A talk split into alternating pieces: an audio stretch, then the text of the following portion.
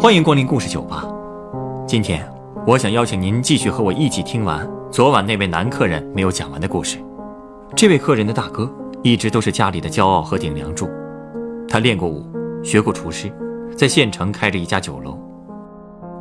家庭为他付出了很多，他也为家庭做出了很多牺牲。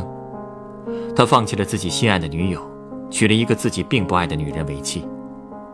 他们儿子的诞生。让整个家庭都沉浸在欢乐之中，因此，所有人都忽视了大哥的变化。那么，这位客人的大哥又慢慢的变成了什么样子呢？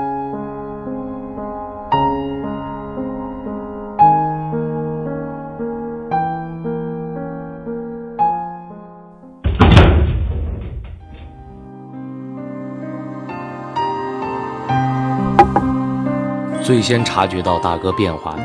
是我大嫂。其实他们结婚的第一年也都处得挺好的。我大哥也确实尽到了一个丈夫的责任。大哥平时啊还是在县城里打理酒楼，一个星期才回家一次。每次回家都会给父母带礼物，当然也会给大嫂带一些化妆品、衣服之类的。那个时候呢，我爸妈终于觉得生活有了奔头，很知足。而且啊，那时候我两个姐姐都已经出嫁了。也都生孩子了，我呢读大学，平时勤工俭学也已经够自己日常的花销，老两口也马上要退休了，其实一切看起来都是向着好的方向发展。直到有一天，我大嫂跟我爸妈说了大哥的变化，他怎么变了？其实都是一些细节，你比如说他回家的次数越来越少，中间隔的时间也越来越久。问他原因呢？他只是说酒楼生意忙，我爸妈也就没在意。不过我大嫂还说，他们的夫妻生活也越来越少了，我爸就有点在意了。所以呢，当大哥再回家的时候，我爸就话里带话的给大哥敲边鼓。他说：“啊，你也是当爸的人了，也该知道承担责任了。”说的有道理啊。嗯，那你哥听了以后怎么说？就是嗯了一声呗。然后闷头吃饭。不过，天下没有不透风的墙啊。嗯，你的意思是说，你大哥在外面真的有外遇了？嗯。就在大嫂生下第二个孩子的那年冬天，他们之间的矛盾呀是终于爆发了。当时我正放寒假，那一天大概夜里一点多钟吧。我就忽然听到大哥的房间里传出孩子的哭声，起初声音很小，可是没过多久呢，哭声就越来越大，然后我就听到什么东西摔在地上摔碎的声音。我爸妈呢也被吵醒了，我们就一起去我大哥的房里看情况。结果这门一开啊，真被吓到了。发生什么了？我大嫂披头散发，嘴角还流着血。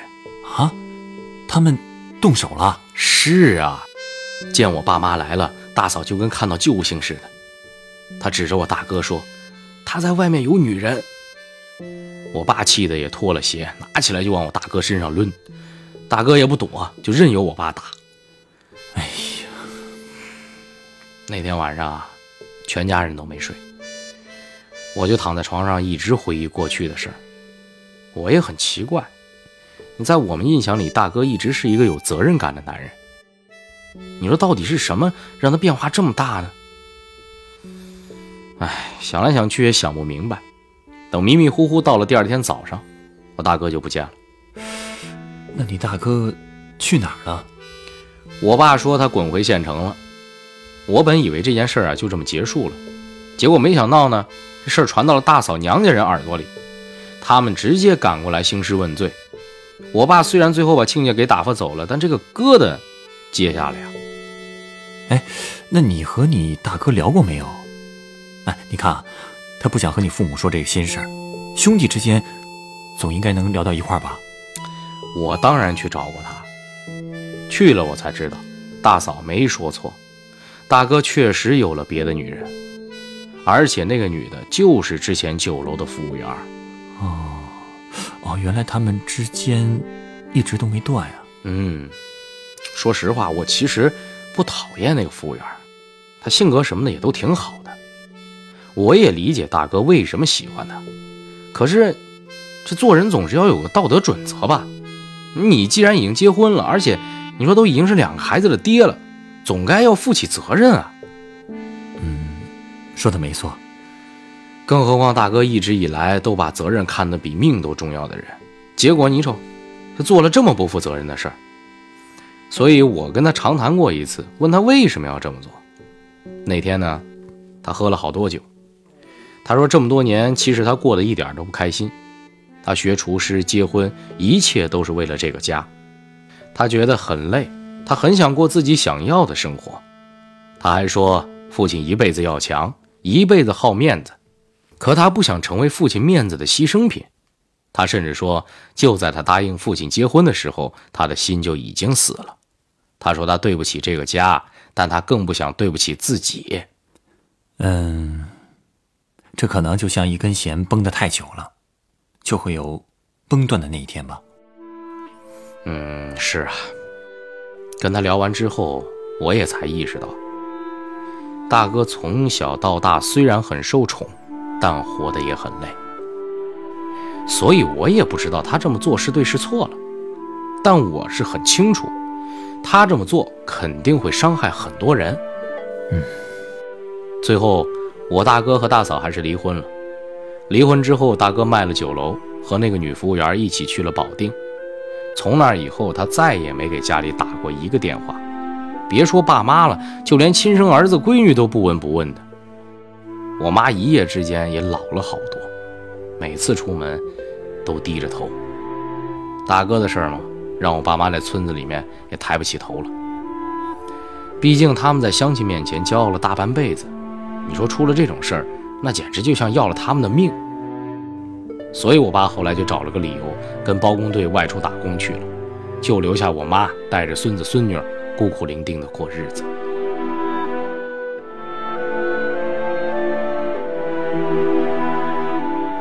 哎，那你有没有联系过你大哥呀？当然联系过呀，我给他打电话，他永远都是关机，就跟人间蒸发了一样。后来。到了零八年，我大学毕业，参加工作，领到了第一份工资。春节的时候，我买了好多礼物回家。这么多年了，我也是第一次看到我爸妈又笑了。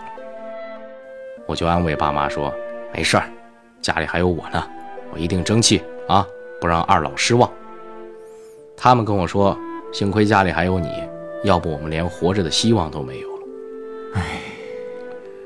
听他们这么说呀，我眼泪立刻就下来了。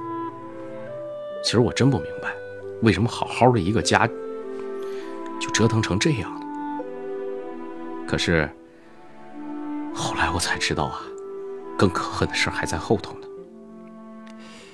不会是你大哥又闯什么祸了吧？唉。第二年春天的时候，我接到了一个陌生号码打来的电话。你大哥打的？嗯，我听的是他，立刻就火冒三丈，冲着电话就一通吼。结果他也不说话，就这么听着，直到我吼累了，他才跟我说，能不能借点钱给他。果然是为了这个。我，我当时的感觉真是，我，我上一秒还想把他大卸八块，可下一秒又觉得特别心酸。他跟我说，他和那个女服务员分手了。之后，他自己一个人到处打零工，生活过得很苦。他向身边的朋友借钱，没人肯借，迫不得已才给我打了电话。那后来你借他了吗？我当时也是刚参加工作不久，手里根本没什么存款。我后来不是还是咬咬牙把卡里仅有的一千块钱给他转过去了，然后我就跟他说：“我说回家吧，爸妈都等着你呢。”可是他竟然什么都没说，就把电话给挂了。哎那这件事，后来你告诉你父母了吗？我哪敢啊！后来我给两个姐姐打了电话，结果他们告诉我，大哥也给他们打了电话，他们也多少给了大哥一些钱。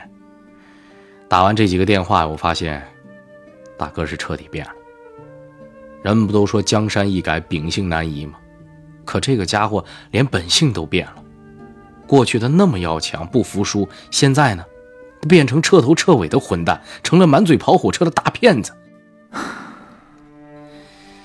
对了，他后来还找过我一次。哦，我当时差点就认不出他了，那头发乱七八糟的，瘦的不成样子，衣服也邋里邋遢的，简直就就跟那乞丐没什么区别嘛。我一看他那样啊，眼泪差点就下来，不过最后我还是硬生生给憋回去了。他去找你，不会还是为了要钱吧？哼，还能为什么呀？你以为我为什么要把眼泪给憋回去？他太让我失望了。他说这几年他干过饭店，开过医药公司，最后都失败了。他说他欠了一屁股债，现在特别需要一个翻身的机会。翻身？那他想怎么翻身呢？他听说做运输比较赚钱，所以想再管我借点钱。这次他想借多少？两万。两万啊！这对你来说也不是个小数吧？对呀，我说我没地方给你弄两万块，我还劝他说这个法子根本行不通。别说用这两万去搞运输了，这两万去还他的债都还不起吧？然后我就给他算了笔账，如果他能找个饭馆做厨子，一个月至少能赚四千吧，一点一点攒着，这过几年不就缓过来了吗？他说太慢，这几年他是一点工作的心思都没了。你说说这人，最后怎么就变成这样了呢？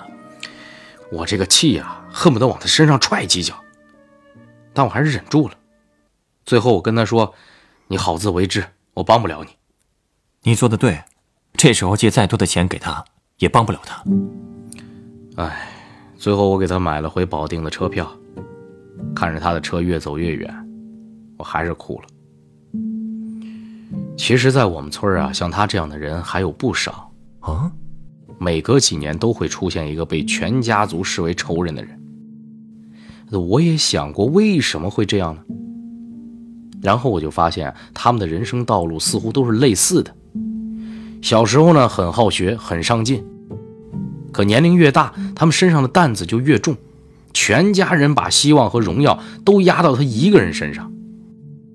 他们大多都是家里的长子，全家甚至说全村的目光都落在他们身上。慢慢的，他们的生活方式已经不是他们自己能掌控的了，最后他们就彻底沦为了家族荣耀和地位的牺牲品。我也不知道这种陋习是不是跟村里的风气有关，是不是越落后的地方就越会出现这样一种病态的心理呢？你说的病态是指，就是拿钱去衡量一切啊，有钱就是成功，没钱就是失败，而且都把希望寄托在自己的后代身上。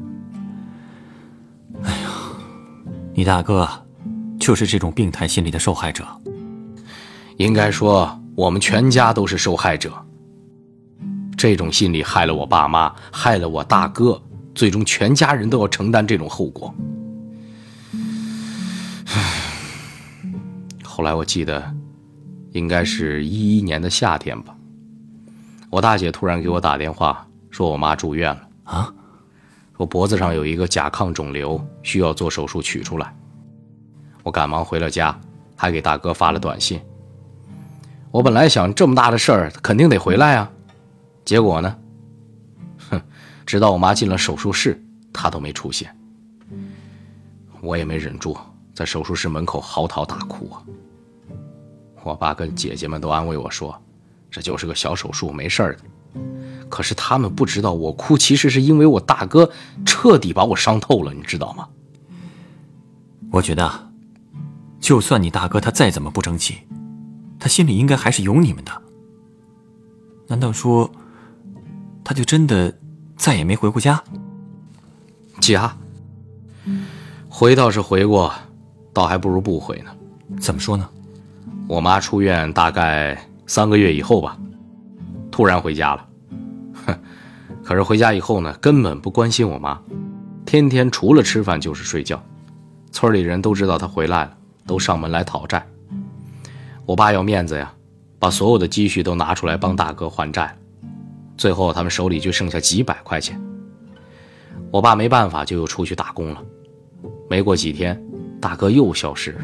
还带走了我妈藏在枕头下的一百块钱啊！真的，家里那日子看的真真就过不下去了。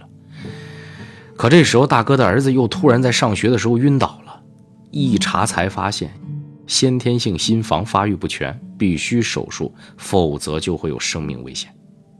不过人家医生也说了，说国家有政策可以减免一些手术费，但这个申请程序很复杂，完全自费的话，大概得花六万块。要花这么多钱啊？您说这病是肯定得治吧？所以我就赶紧托朋友问了减免费用的政策。好在这项政策当时马上就要结束了，正好快结束的时候，我们这也算是赶上了。万幸啊！哎，那最后手术成功了吗？嗯，很成功。手术之后，我那个小侄子又活蹦乱跳的了，一家人反正总算又松了口气。后来我给我爸专门买了一辆带雨棚的电动车。小侄子在外地读小学，我爸得每天接送，有这么一辆车，刮风下雨也都不怕了。虽然我爸责备我乱花钱，可他毕竟还是笑了。我跟他说啊，苦日子都过去了，以后会越来越好的。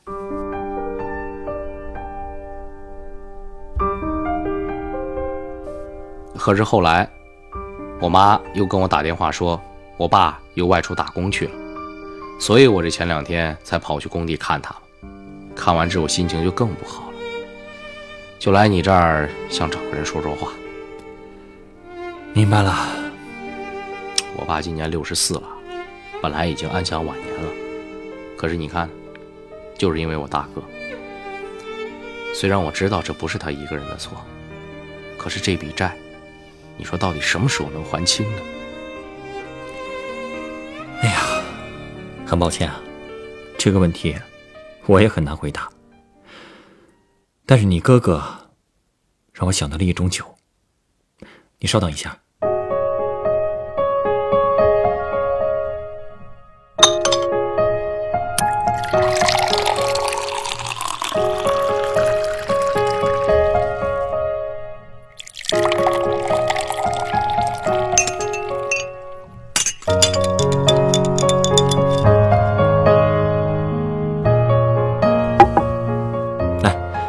这是你的鸡尾酒，嗯，味道很独特呀。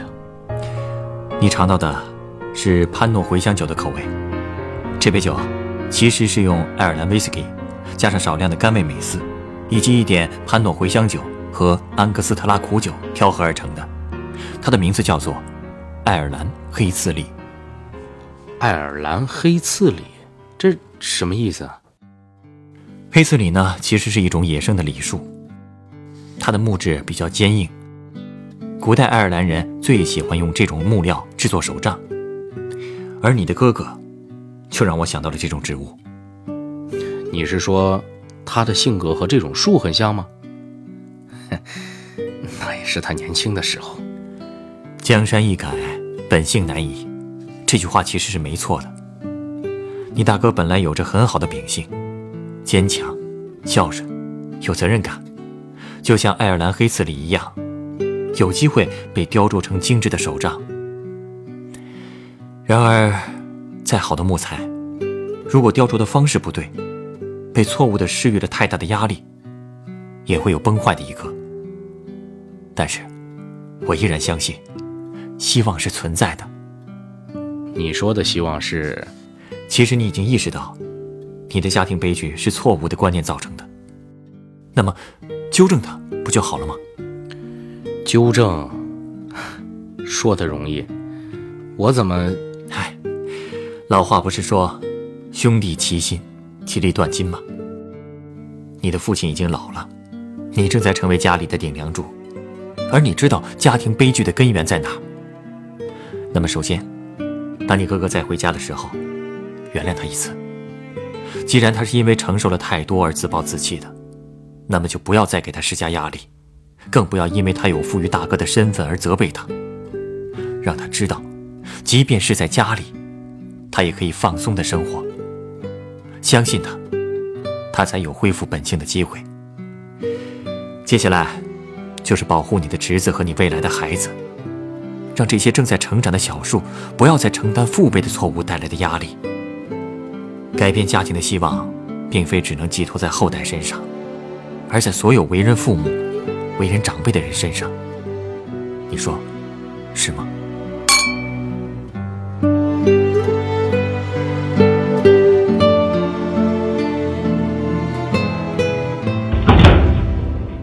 本故事选自凤凰网有故事的人独家签约作品《哥哥等你回头是岸》，作者张学仆，改编制作陈寒，演播田俊杰、陈光。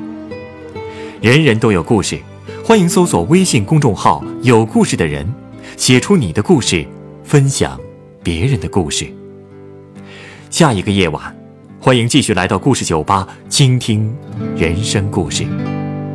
收听最新节目，请关注北京故事广播，工作日每晚九点播出的《故事酒吧》的一千零一夜。